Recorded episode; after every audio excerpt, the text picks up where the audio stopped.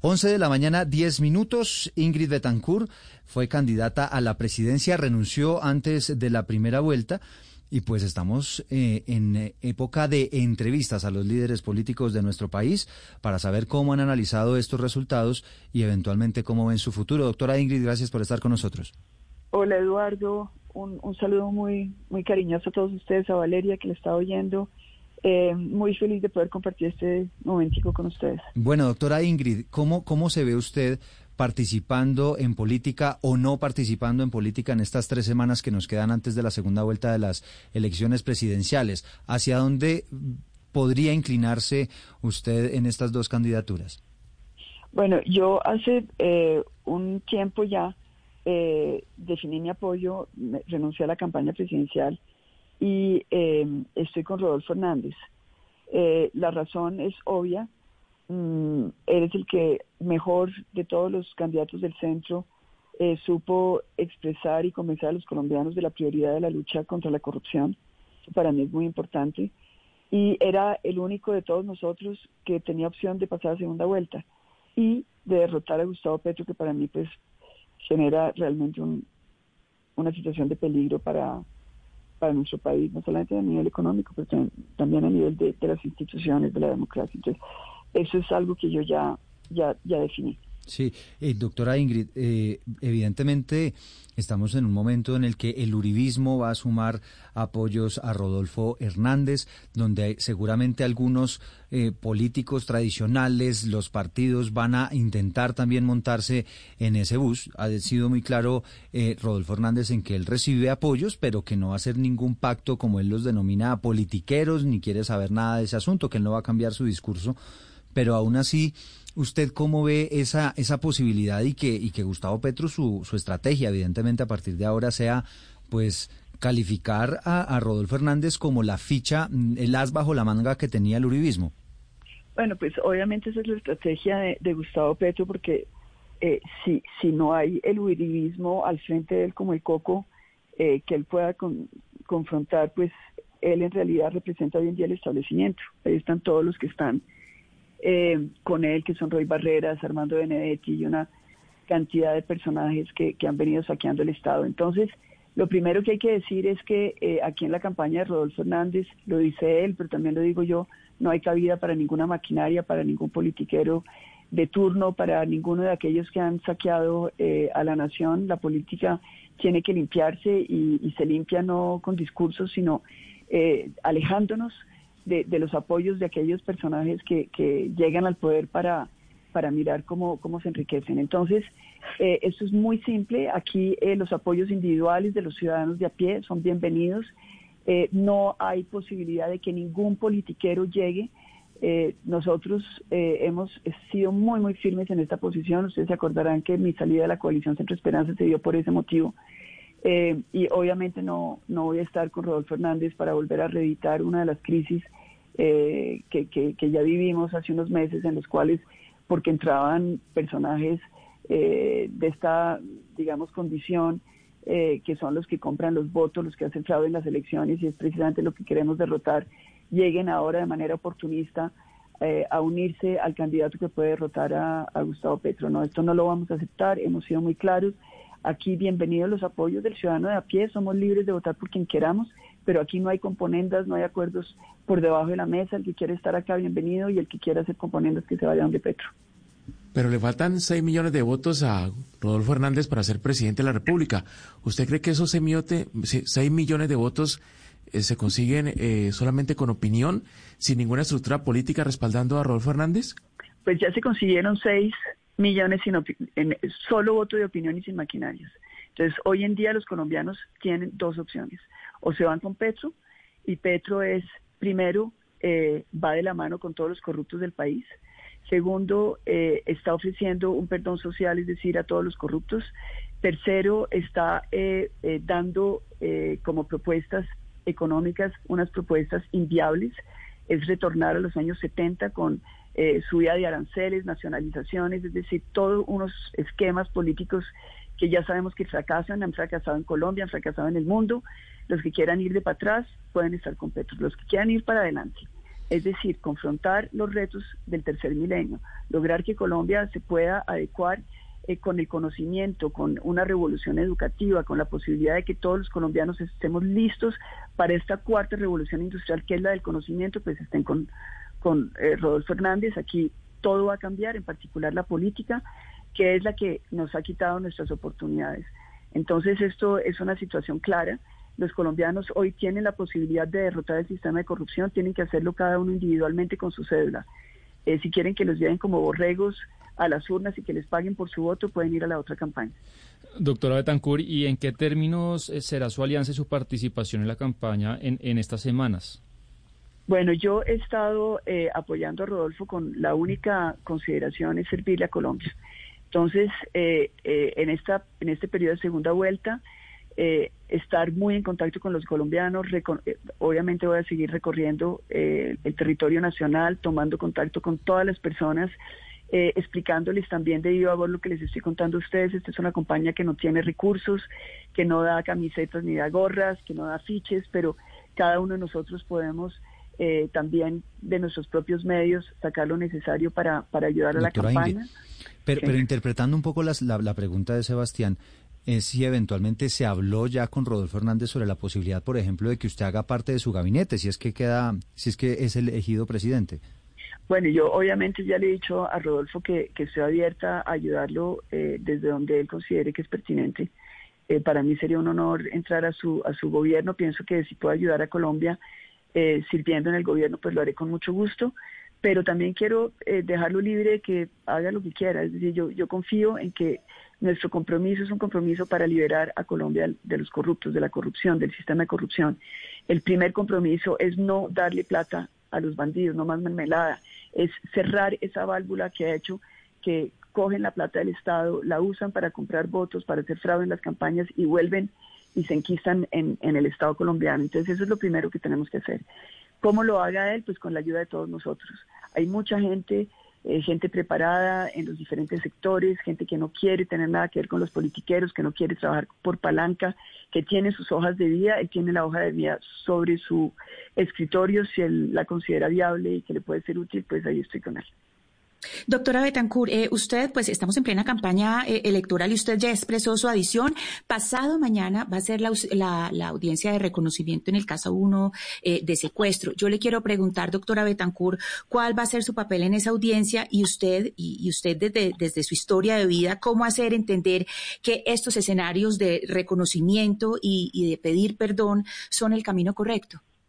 Sí, bueno, ese reconocimiento obviamente es un requisito de ley para poder acceder luego a, que el tribunal eh, considere los casos ya eh, de, los eh, señalados mm, exsecretarios de las FARC dentro de las imputaciones que se, se les hacen a todos de crimen de lesa humanidad y crímenes de guerra.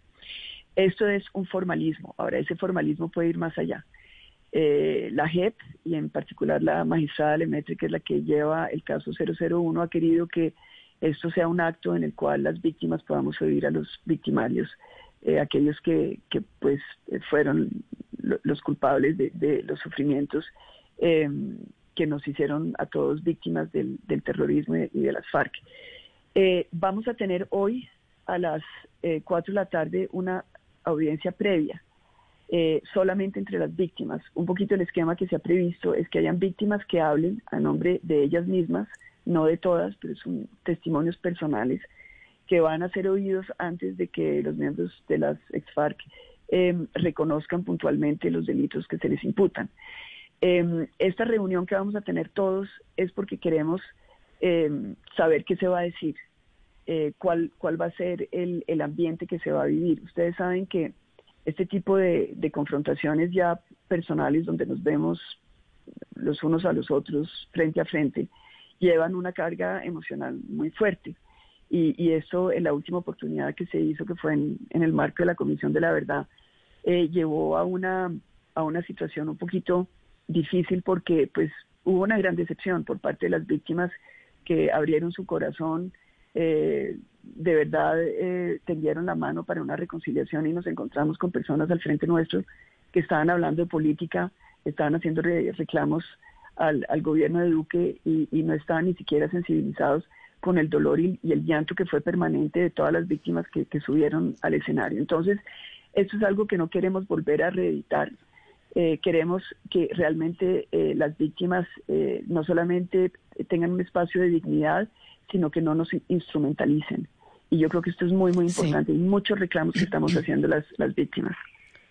Sí, doctora Betancourt, yo quiero volver al tema de pues la contienda política y las maquinarias. Usted ha sido pues muy explícita en que usted no quiere tener nada que ver con las maquinarias, pero yo le pregunto, ustedes cómo planean gobernar, porque una vez lleguen al poder, si es que llegan al poder, pues no tienen en este momento ningún partido en el Congreso y a ustedes les va a tocar sentarse a gobernar con todos esos partidos que a usted no le gusta. Seguramente el pacto histórico no va a gobernar con ustedes, pero al resto les va a tocar.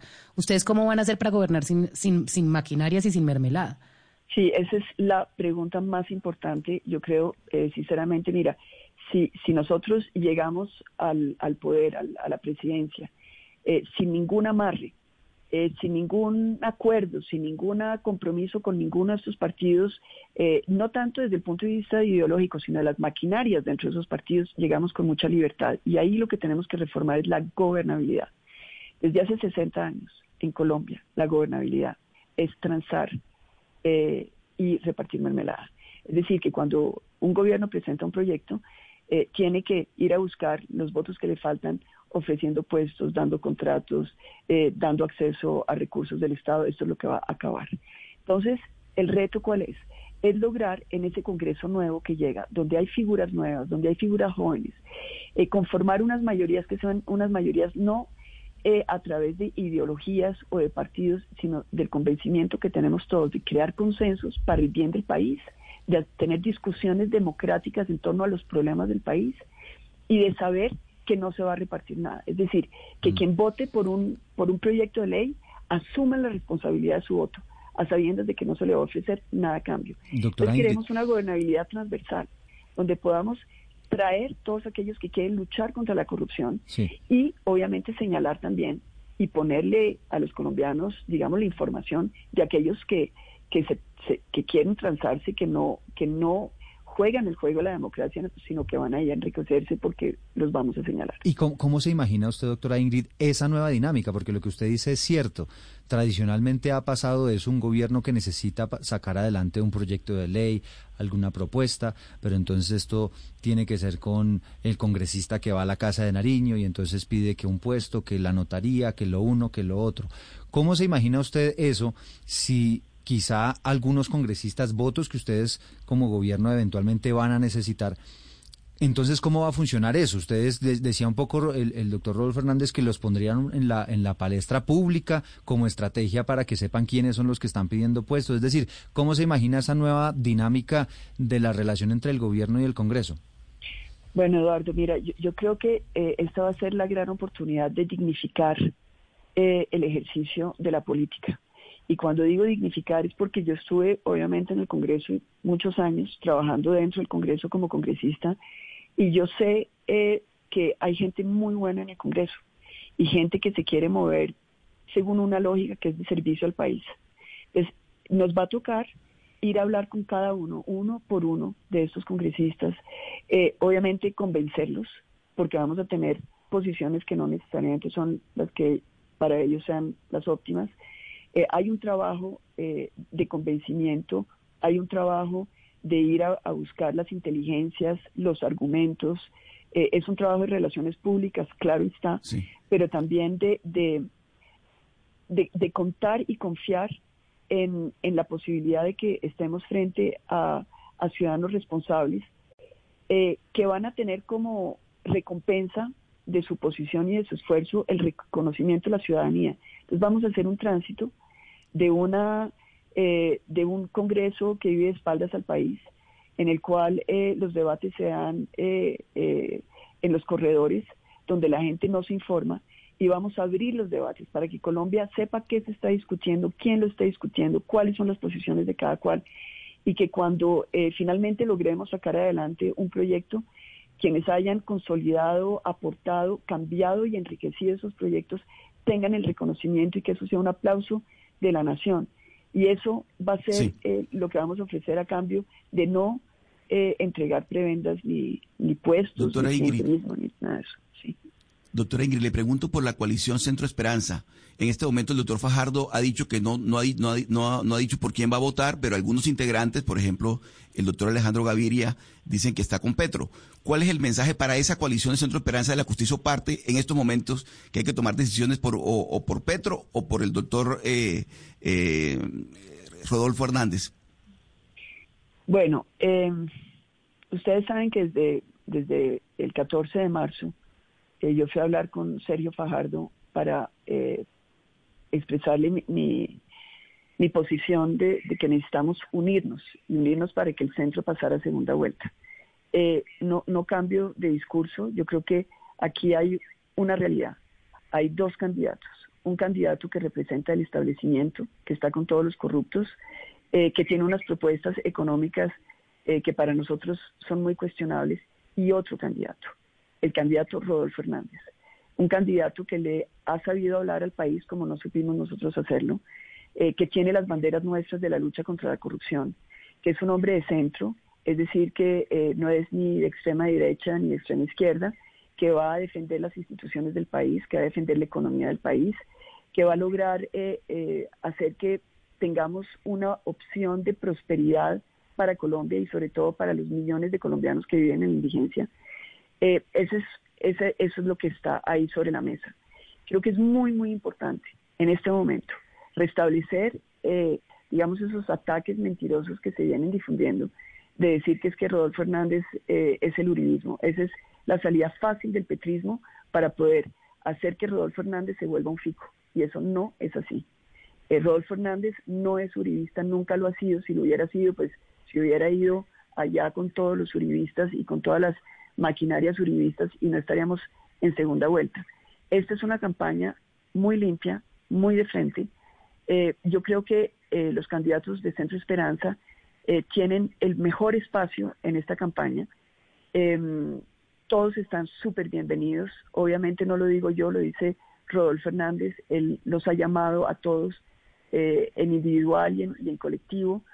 Em, la decisión que ellos tomen individualmente, porque yo sé que ya la coalición eh, pues ya no existe, obviamente legalmente ya no existe, pero, pero ese ánimo que, que fue lo que los unió, em, pues se puede seguir eh, adelantando y es una bandera que puede seguir promoviéndose desde las soldas de Rodolfo Hernández. Em, yo creo que ese es el sitio normal para la gente de centro, para, para todos los que piensan que Colombia tiene que salir del, del secuestro de la corrupción. Pero lo que sí sé y lo que sí les quiero decir es que cualquier decisión que tomen, cada uno de ellos, yo sé que en su conciencia la van a tomar pensando en lo que ellos consideren que sea lo mejor para el país.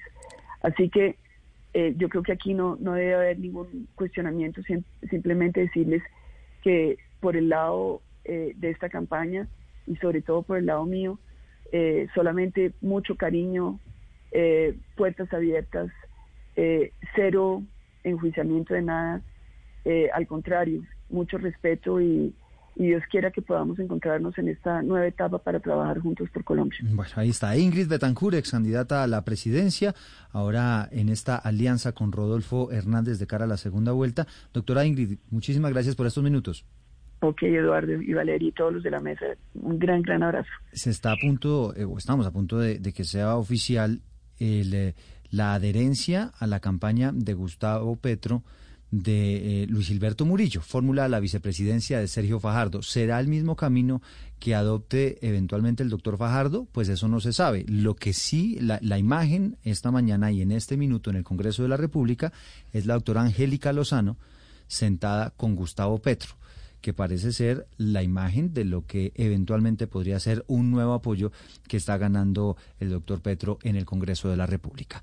11 de la mañana y 30 minutos deben estar extenuados, cansados, eh, Sebastián, los candidatos a la presidencia, pues con todo este trajín que les ha tocado en estas últimas horas, ¿no? Es que es agotador. Yo siempre a Gustavo Petro lo oigo, por ejemplo, con la voz ronca, a Rodolfo Hernández un poco como con los ojos eh, no sé, caídos y todavía quedan 19 días. Yo le recomiendo a las campañas que le den a cada uno de los candidatos, Eduardo, antes de un discurso, una vena alpina, ¿no? Para que le dé un empujoncito de, energía. Sí, eso es clave porque, y sobre todo para los candidatos que necesitan ese empujón estas tres semanas de campaña, pues evidentemente es una recomendación que cae, como dicen, como anilla al dedo. Sí, una avena alpina para antes de ir a una entrevista, para antes de subirse a una tarima a hablarle a la plaza pública, a la gente, porque lo que les decía, cuando uno cree que ya no puede más, pues es ahí, Eduardo, cuando se necesita un empujoncito de energía natural que solamente se puede encontrar en su avena alpina de siempre. Además, es una manera deliciosa, pues, que uno se mantenga en movimiento para trabajar, para hacer política, para hacer campaña.